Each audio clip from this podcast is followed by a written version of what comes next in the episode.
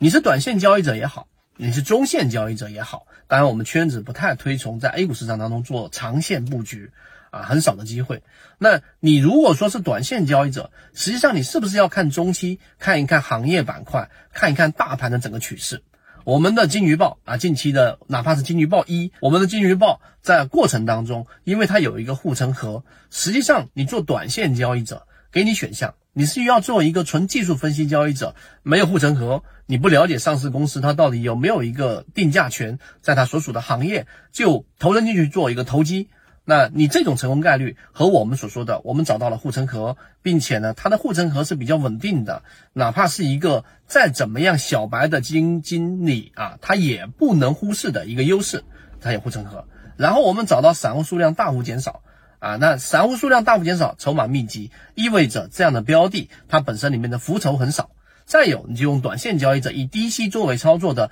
缠论。找到第一类型、第二类型买点，这种交易模式已经重复、重复的不断的给大家验证，它是我们在 A 股市场中得出的一个有效的一个模型。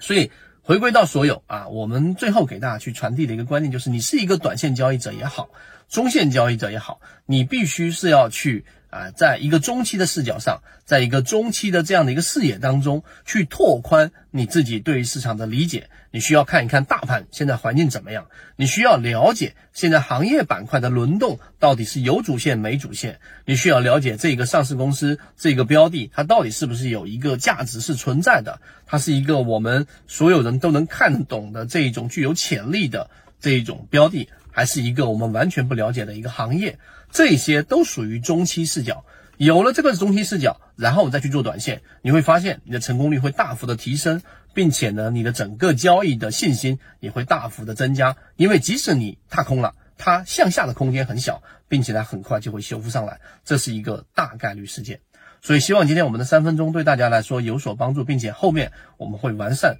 和给大家提供更多关于我们在 A 股市场当中能够实战运用的和我们说桥水基金他们很正确的一个投资理念的一个结合，然后共享给大家。大家可以关注我们后期的视频。好，今天讲这么多，和你一起终身进化。圈子从二零一六年到现在都分享模型，一方面是自己记录自己的交易系统。另外一方面，可以帮助大家建立完整的交易系统。系统进化模型可以一步关注泽西船长公众平台。